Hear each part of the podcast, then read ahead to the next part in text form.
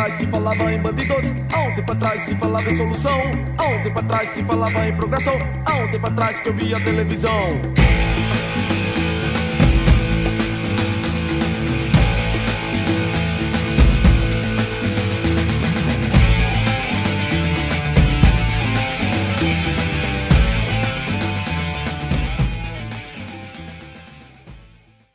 Bem-vindos a mais um Rede Poderosa de Intrigas. Eu sou Patrícia Quartarolo e estou aqui com Caio Lima. Oba!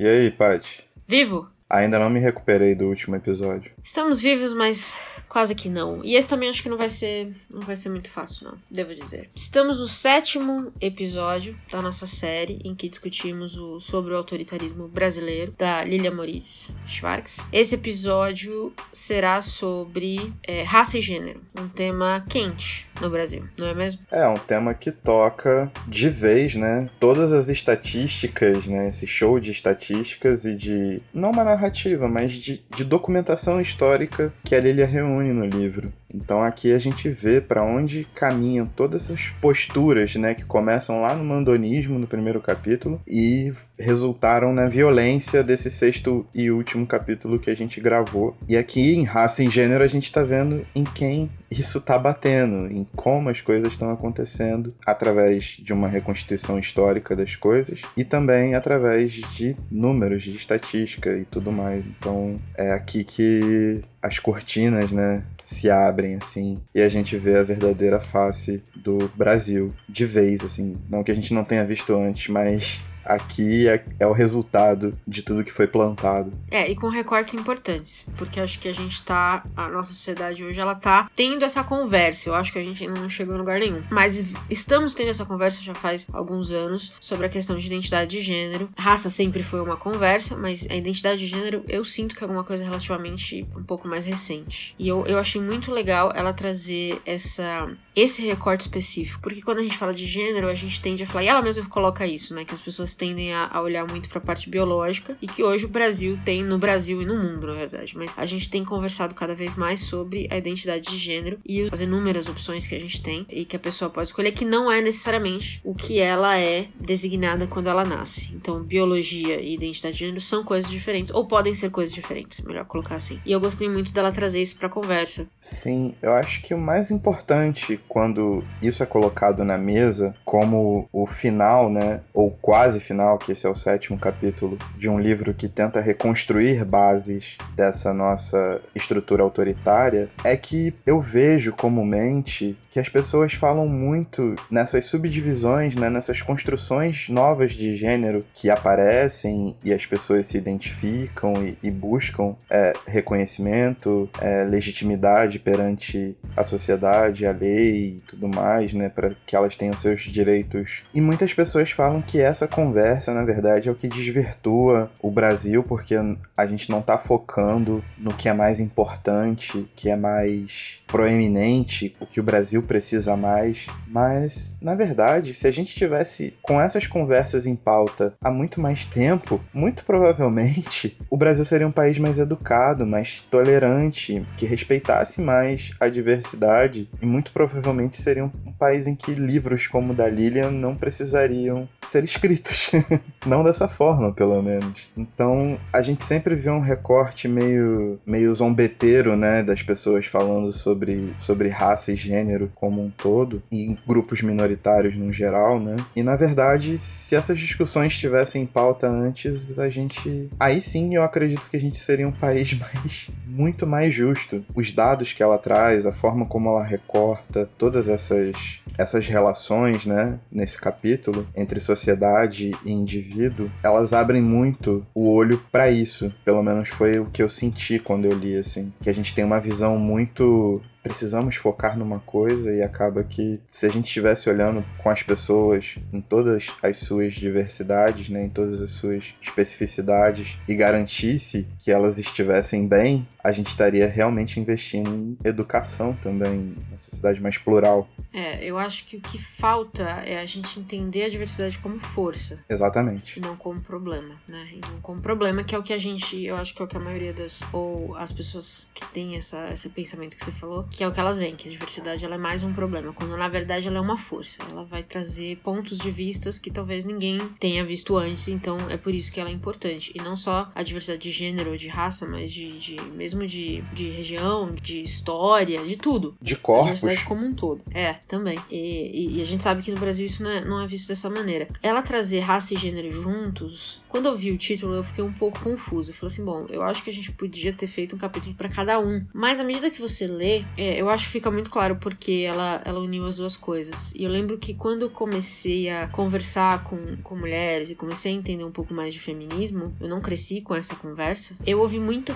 é, falar sobre a importância da interseccionalidade do feminismo. Então a gente falar, porque o feminismo branco não é o mesmo que o feminismo negro. E nem sempre a gente tem as mesmas pautas. É, e isso no começo me parecia um pouco, um pouco bizarro, um pouco insano. Mas quando você vê esses dados que ela traz, que basicamente é que a mulher negra é a base da pirâmide da porrada, que é justamente talvez a pessoa mais vulnerável no Brasil hoje, é que a gente começa a entender a importância dessa interseccionalidade, né? A importância, por exemplo, do feminismo branco e entender que as pautas das mulheres negras muitas vezes não são as mesmas, porque a violência que elas sofrem muitas vezes não é o mesmo nível que a gente sofre. Eu digo a gente porque, apesar de eu não postar foto minha, eu sou uma mocinha pálida. Entende? Então, eu, eu acho que é importante essa conversa, e aí eu achei que, na verdade, depois que eu terminei o capítulo, eu achei genial ela ter unido as duas coisas. Tem uma série de estudos e uma série de textos de referência e pensadoras alertam, né, para a questão da mulher negra como a base dessa pirâmide. É um discurso que eu não tenho um estudo aprofundado, eu leio a exercer o meu lugar de escuta, porque talvez hoje o lugar de fala esteja, de certa forma, estabelecido. Eu acho que o que falta mais às pessoas é escutar e abrir os espaços necessários para que as coisas comecem a funcionar, um lugar de reflexão, um lugar de mudança de comportamento, de mudança de atitude, para realmente você criar laços e vínculos e ajudar as pessoas. Uma coisa que eu gostaria de recomendar antes que eu esqueça, porque eu não anotei, essa aqui tá vindo de improviso, mas eu já havia recomendado em algum episódio do podcast passado aí, é a coleção Feminismos Plurais, que agora está com a editora Pollen, antigamente estava com a editora Letramento. E é uma coleção que é organizada pela Djamila Ribeiro, que é uma pensadora negra que é, assumiu um lugar de muito destaque nos últimos anos, e ela trouxe uma série de outros pensadores, se eu não me engano, todos eles são negros, falando sobre vários assuntos relevantes o livro de Jamila sobre lugar de fala, inclusive, mas tem o Silvio, que é um grande advogado, e ele fala sobre racismo estrutural, tem sobre encarceramento em massa, interseccionalidade, são acho que uns oito livros mais ou menos, e eu acho que a coleção vai continuar crescendo. São livros curtinhos, editados por uma editora independente, são livros baratos, acessíveis a todo mundo. Acho que sai a R$19,90 e tem mês que é frete grátis, então fica bem acessível para todo mundo, sendo que um livro hoje normalmente custa 40, 50 reais. E são pensadores brasileiros, que é muito importante, que estão fazendo trabalhos incríveis. Então, é uma parada que eu gostaria muito de recomendar para que a galera realmente aprofunde o discurso e consuma mais pensadores do nosso país também, né? E saia da visão que transparece do discurso, porque muitas vezes essa visão também pode ser manipulada, né? Eu estava discutindo isso hoje, inclusive, com a Jéssica Balbino, do podcast Rabiscos. Teve uma entrevista recente da Cleo Pires falando sobre, hum, gordof sobre gordofobia que ela sofreu. E a Jéssica Balmino, uma pessoa gorda, ela virou e falou: Tipo, mano, se a Cleo Pires sofreu gordofobia, o que, que eu sofri na vida? Ela ficou pistola. E aí a gente tava conversando e eu tava puxando alguma coisa da memória, e é meio que um padrão da Globo, por exemplo, fazer isso. Eu lembro do caso em que o, o que faz o Zé Bonitinho na escolinha do professor Raimundo, alguma coisa Solano, ele fez um gay que era muito estereotipado numa novela faz uns anos, assim, 5, 6 anos. Ou mais, talvez. E aquilo virou um modelo de gay, né? O gay perua, mas é... que se veste bonito, Fato. sabe? Uhum. Que tem uns jargões, é... fala umas frases de impacto, sim, sim, sim. E, assim, as pessoas, num grosso, passam a enxergar aquele modelo como o modelo possível e rejeitam todos os modelos que são diferentes, além de, cara, enxergar essa pessoa em todas as suas particularidades, em todas as suas vicissitudes, sabe? Isso não foi só com a Cleo Pires, com o Solano, mas acredito que tenha acontecido isso de várias outras maneiras. Mas é uma forma da gente expandir o olhar e sair dessas armadilhas de mercado, essas armadilhas midiáticas que fazem a gente estereotipar pessoas. Isso é muito importante porque quando a gente fala de, de uma mulher negra, por exemplo, as representações infantis que a gente tem de primeira mão é o quê? Uma tia Anastácia da vida, por exemplo. É o Monteiro É o Lobato. Monteiro Lobato, saca? Aproveitando a deixa, dois ganchos aqui importantes. Primeiro, que se você não segue a Jéssica Balbino, recomendo fortemente que você siga. É, ela tem algumas das. no Instagram principalmente, porque ela tem algumas das reflexões mais interessantes que eu já vi sobre gordofobia e corpo e tudo mais. Acho que vale a pena seguir ela sim. E a segunda coisa é falando sobre a mulher negra em espaços, entre aspas, não esperados. Recentemente eu assisti um documentário sobre mulheres na diplomacia no Brasil, que era basicamente a história da luta das mulheres para que elas pudessem ser também diplomatas. E é muito mais recente do que acho que muita gente vai imaginar. E, e aí, em algum momento, assim, é, não, não, não preciso dizer que foi complicado, que os diplomatas não achavam que as mulheres poderiam fazer esse tipo de atividade, blá blá. Mas tem uma mulher negra no documentário inteiro e ela fala assim que ela é hoje uma das poucas, uma ou duas, mas uma em principal que acho que é a mais, é um pouco mais velha, já tem mais anos de casa no Itamaraty. Ela fala assim que pessoas falam dela como se ela fosse a primeira mulher negra brasileira a ser diplomata. E ela falou uma coisa incrível que foi: "Eu não sou a primeira. Nós somos tão poucas que a gente acaba sendo obliterada por todo o resto, então sempre parece que eu sou a primeira, porque provavelmente eu sou a primeira que algumas pessoas viram". E eu achei isso muito sério, sabe? De você sempre ter como responsabilidade, ou da mulher negra ser responsável de, digamos que ela chegue num ambiente onde talvez poucas negras chegaram, dela ser responsável por carregar todo o histórico, por ela ser sempre, ter que sempre desmistificar a mulher negra. É muita responsabilidade que a gente coloca, e é muito mais do que a gente coloca em mulheres brancas, por exemplo. É, a gente joga uma responsabilidade que foi o que eu a gente falou lá no começo, né? E também no, no episódio de Úrsula, por exemplo. Uma responsabilidade que é do homem branco, porque o homem branco que provocou essa situação toda. Se não tivesse escravidão. Você tá feliz, Caio? Você está feliz? Oi? Você, como homem branco, você está feliz? Não, eu, eu sou uma pessoa. Ou você tá puto? Não, eu sempre tô puto. Mas eu também sempre tô feliz. É, isso é verdade também. Isso é verdade também, você tá sempre puto. Mas eu quero dizer isso, a gente. Porque eu quero. Assim, isso, isso que eu te perguntei é meio que acontece com toda mulher negra, sabe? É, nossa, você é a primeira negra a chegar aqui. É a mesma coisa virar pra você e falar, nossa, você é um homem branco rico. Meu Deus. É óbvio que você é. Entende o que eu quero dizer? Tipo, e na verdade, às vezes não é nem isso. Porque a gente meio que olha pra uma pessoa e ela meio que. e acha que ela deve carregar toda essa história. É óbvio que são mulheres elitizadas, né? A gente tá falando de, de diplomacia de Itamaraty. Mas eu acho que vale a pena falar. É um recorte muito específico dentro de, de raça e gênero, mas eu acho que vale a pena porque, mesmo assim, as mulheres que chegaram lá não chegaram. Elas chegaram por mérito delas mesmas, não porque o sistema ajudou muito, entendeu? Então é uma conversa legal. Porque quando a gente vê uma questão assim, se a gente pega o sistema de cotas, por exemplo, né, que é o, o grande vilão da meritocracia, a gente vê que os avanços foram enormes nos últimos 20 anos, botemos assim. Porém, a disparidade de classe, de raça e de gênero nas universidades, ela ainda é muito grande. O conhecimento ainda é uma coisa muito congestionada para classe e para raça e para gênero. Se você for discutir e levar esses dados para violência, uma mulher sofre uma tentativa de estupro a cada 11 minutos no Brasil. Um jovem negro morre a cada 23 minutos no Brasil. É foda se você não usa essa situação para refletir sobre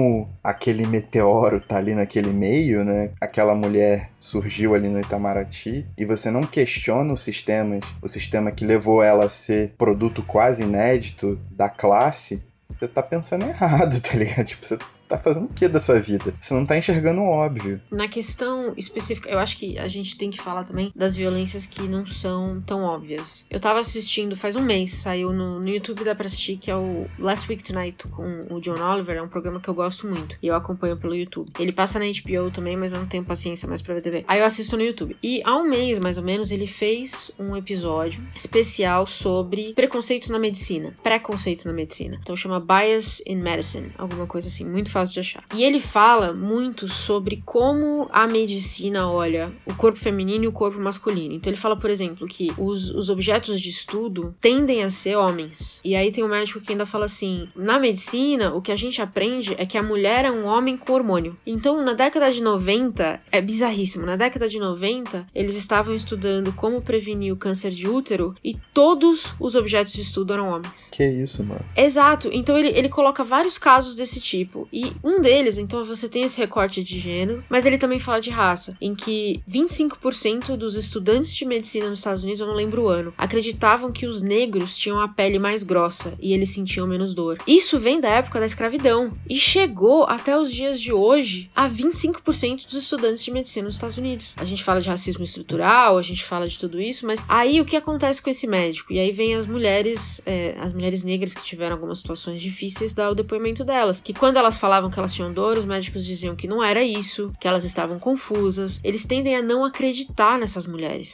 principalmente mulheres negras. Então o que acontece? Esse preconceito enraizado, ele vira um tratamento ineficiente que vai causar a morte de muitas delas. É bizarro, cara. Eu vi um, um artigo há um tempo atrás sobre violência obstetrícia. E, obviamente, assim, não sou um perito no assunto, né? Mas eu me interesso e tento ler e tal. Só que algumas situações pelas quais as mães passavam ali são o cúmulo do absurdo. E eu fiquei tipo, não é possível, a gente tá no século XXI, brother. É assustador. É assustador. É assustador.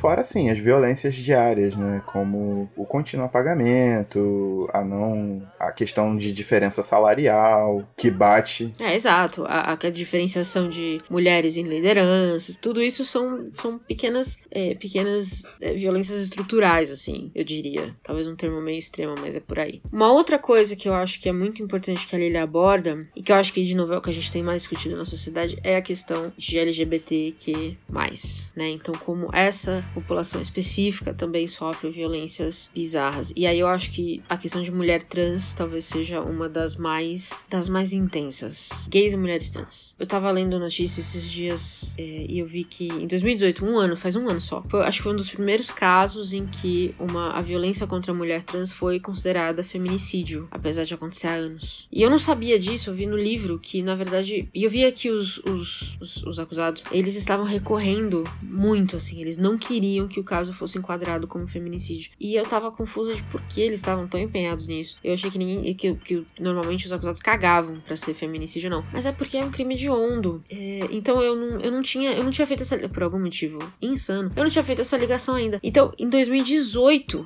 que é muito recente, é muito mais recente do que eu esperava, um caso de mulher trans assassinada foi considerado um feminicídio. E ainda tá sendo recorrido. Então, assim, é muito novo, né? Pra gente. A forma como a gente olha pra comunidade comunidade trans é muito nova. E eu, eu vejo que o brasileiro. Eu tenho falado com algumas pessoas sobre isso, que eu acho que os direitos trans são a próxima, a próxima fronteira dos direitos LGBT. É, mais, porque a gente fala muito pouco sobre isso. E eu achei muito bom ela trazer esses dados pro livro também. É absurdo como é naturalizado, né, essa questão da violência imediata. E aí você vê para tentativas estatais, né, fora as fake news de kit gay, essa coisa assim, mas a, a própria nova velha conexão entre política e religião que tenta vender conceitos como cura gay. Saiu uma notícia recente de um padre que espancava gays para tentar curá-los e fazer várias paradas assim. Então, tipo, é uma situação muito muito triste, mano, muito triste que a pessoa não possa viver do jeito que ela é. do jeito que, do ela, jeito quer, que ela quer, do jeito que ela é, sabe? Ela não tá infringindo lei nenhuma, não tá roubando, matando nem nada. De fato, e de novo, a gente tem tido essa conversa em quase todos os episódios, mas a gente precisa definir como sociedade qual é o nosso limite. Porque teve a história da Dandara, que, que eu lembro de ter lido e ficado muito mal, que, que ela foi. Quatro homens espancaram ela até a morte. Esses homens são bandidos. Eles não são guerreiros de Deus, eles não são homens de verdade, como, né, entre aspas, aqueles homens que estão que aplicam os corretivos nessas mulheres. Eles são bandidos, eles são assassinos. Então, assim, qual é o nosso limite como sociedade? E às vezes eu me pergunto isso e eu sinto que esse limite é muito alto, sabe? Eu sinto que a gente, a gente aceita muita coisa que é simplesmente inaceitável, sem discutir e sem e deixa passar muita coisa que não é possível. Aqui no Rio teve o caso Entendeu? da Marcela, se eu não me engano, que sumiu e apareceu depois de dias morta e simplesmente ninguém sabe quem foi, também ninguém tá muito preocupado em investigar, mas foi um caso bem emblemático, passou, passa ainda no jornal às vezes, mas é, cara, é o cúmulo do absurdo, você tá negando a vida de uma pessoa. É a coisa mais fora do que há de civilizado na face da Terra. É por isso que eu acho que a interseccionalidade do feminismo nosso de cada dia, ele tem que passar por tudo isso, ele tem que passar por raça, ele tem que passar por gênero, identidade de gênero, o gênero biológico e tudo mais, porque essas são conversas importantes que a gente precisa ter, sabe? No trabalho é, a gente não tem uma pessoa transgênero. Então, é, então eu, eu cuido de uma área do Comitê de Diversidade que é a área de identidade de gênero. E eu falei para todo mundo que a minha meta pessoal é que a gente tenha uma pessoa trans, ou talvez que a gente fale mais disso lá dentro. E aí eu conheci. É, muita gente acha que para mulheres trans, principalmente, só tem uma saída para emprego, que é a prostituição. E não é verdade. A gente já tem mulheres eleitas, inclusive para cargos públicos, que são trans. São poucas, é verdade, mas elas existem. E eu conheci um projeto maravilhoso chamado Transempregos, que foi criado por duas mulheres trans e que elas só trabalham com pessoas trans que têm, assim, muitas vezes têm Acho que uma das criadoras, inclusive, é PHD, pra você ter uma ideia. Então acho que a gente precisa desmistificar também como pessoas o que são essas pessoas trans, porque elas são qualquer pessoa. Entende? Assim, elas têm as mesmas, as mesmas habilidades que qualquer pessoa, elas podem fazer as mesmas coisas. Então a gente só vê esses casos de violência com mulheres mais periféricas dessa comunidade. Eu acho que existe um, um preconceito de que toda mulher trans é prostituta, e não é verdade. Então eu acho que a gente precisa quebrar esses mitos também quanto a uma comunidade que a gente conhece, talvez, que muitas pessoas não têm contato direto, porque talvez muita gente conheça as gays e lésbicas, mas talvez muita gente nunca tenha visto uma pessoa trans, sabe? Então tem um certo preconceito por não ter esse contato essa proximidade. E a gente precisa quebrar isso também. A gente precisa quebrar esses preconceitos, essas ideias de que o seu gênero, ou seja biológico, ou a sua identidade de gênero, ela muda a sua capacidade de alguma coisa, entendeu? Cara, a violência bate de todos os lados, em várias formas, que a gente não pode deixar de fazer. É ouvir, refletir e tentar tentar mudar o mínimo que seja o nosso meio, né? Senão o nosso meio profissional, porque no meu caso eu trabalho com engenharia e mudar esses arquétipos em engenharia é complicado, porque os caras não conseguem se comportar quando vem uma mulher. Então, né? Puta que nojo. É uma parada das mais vergonhosas que eu já vi na vida. Essas são, essas são as microviolências que eu acho que a gente também tem que ter noção de que elas acontecem. Que é a, a, a Márcia, que é a criadora da Transempregos, ela me disse que, que ela trabalha com muita empresa grande. E que quando ela coloca a primeira pessoa trans dentro da empresa, ela normalmente vai junto e eles fazem um treinamento para as pessoas, para as pessoas saberem lidar, sabe? Então, assim, tem muita gente que não respeita pronome, tem muita gente que é, vai. Até porque muitas vezes o RH quer ter uma política aberta aberta e diversa, mas a pessoa que vai sentar do lado ali não quer. Então eles têm que fazer todo um treinamento, é toda uma, uma mudança de comportamento, toda uma mudança de, de. É, acho que comportamento talvez seja melhor, porque acho que você não vai mudar a cabeça de ninguém de, de, de certa, a partir de uma certa altura, mas eles fazem todo esse trabalho também, sabe? Então, assim, é, é, olha o tanto de trabalho que, que a gente tem, que essas, que essas mulheres têm, para que uma empresa grande aceite uma pessoa trans, sabe? Olha, olha a treta que é. É, é, é muito inconcebível. É uma sociedade completamente doente, né, cara? É, é insano. É aquele meme, sabe? Ah, em 2020 vamos ter carros voadores. É, em 2030 vamos ter carros voadores. 2020 a gente tá aqui discutindo se que, que pronome se usa pra uma mulher trans. Tipo, porra! Deixa a pessoa existir em paz, tá ligado?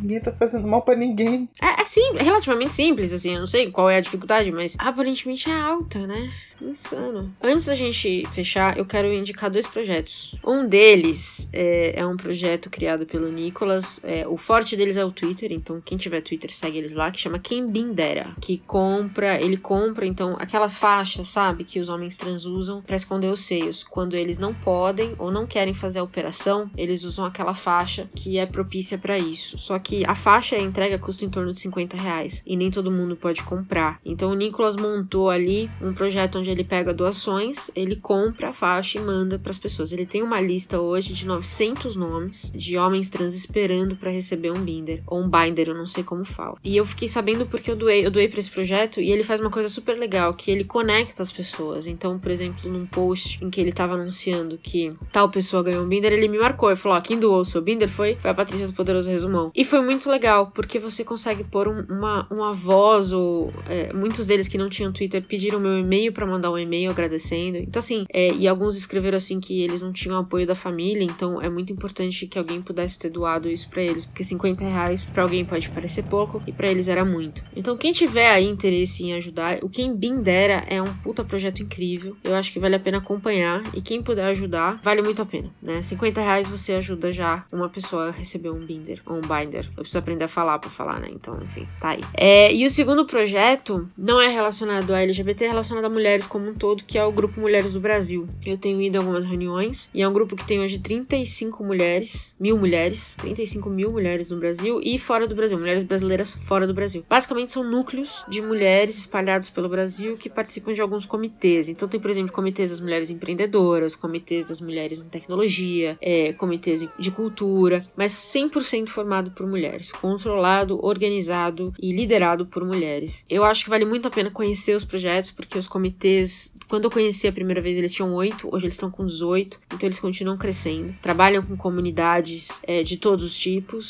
então acho que vale muito a pena conhecer. Se você é uma mulher que quer se engajar um pouquinho mais em alguma questão específica, eu acho que vale a pena conhecer o Mulheres do Brasil. Além de ser um network muito bom, e eu acho que as mulheres precisam fazer networking melhor, até pra gente poder reconhecer as, as forças umas às outras, é, você ainda pode participar de alguns projetos sociais importantes. Então eu não queria deixar a gente terminar sem citar esses dois projetos, porque eu acho que são muito, muito, muito importantes pra gente, acho que pra nós como mulheres, e o Kim Bindera é aquele tipo de projeto que quem puder ajudar vai fazer uma grande diferença, sabe? Eu também tenho uma indicação que é a livraria Africanidades. Ela foi criada pela Cat Valêncio. É uma livraria especializada em literatura negra e ela tá fazendo um sistema de assinatura, tipo da TAG, assim. Mas, para esse primeiro ano do sistema, do programa de, de, de assinaturas da livraria Africanidades, todas as curadoras serão mulheres negras e toda a caixa vem com, além do livro, um produto feito por afroempreendedores. Então, é uma maneira de, de ajudar a divulgar uma outra visão de literatura e de empreendedorismo, né? Vamos, vamos mudar o olhar das coisas aí e meter bronca. Fica a dica. Muito bom. Vamos, vamos fechar esse então num positivo. Vamos deixar essas recomendações como final, porque a gente tem fechado eles meio depresa, assim. Eu não sei se as pessoas ficam preocupadas se a gente vai encher a cara depois, mas vamos fechar esse positivo. A gente foi sofrendo tanto que agora a gente tá meio naquela de coração molinho. É. Sabe? Coração molinho. Aí a gente ok. veio com essa mensagem de paz Sei. e de esperança. Projetos incríveis. Então vamos fechar assim e vamos ser felizes. O próximo episódio será o último. Dessa série, não do podcast. Chegamos ao final. Isso, da série, desculpa. O próximo episódio da nossa série às terças vai ser o último. Então, quem tá ouvindo a gente, respira só mais uma semana e todo mundo sai Quem vivo sabe? dessa. Talvez. E tchau. E tchau.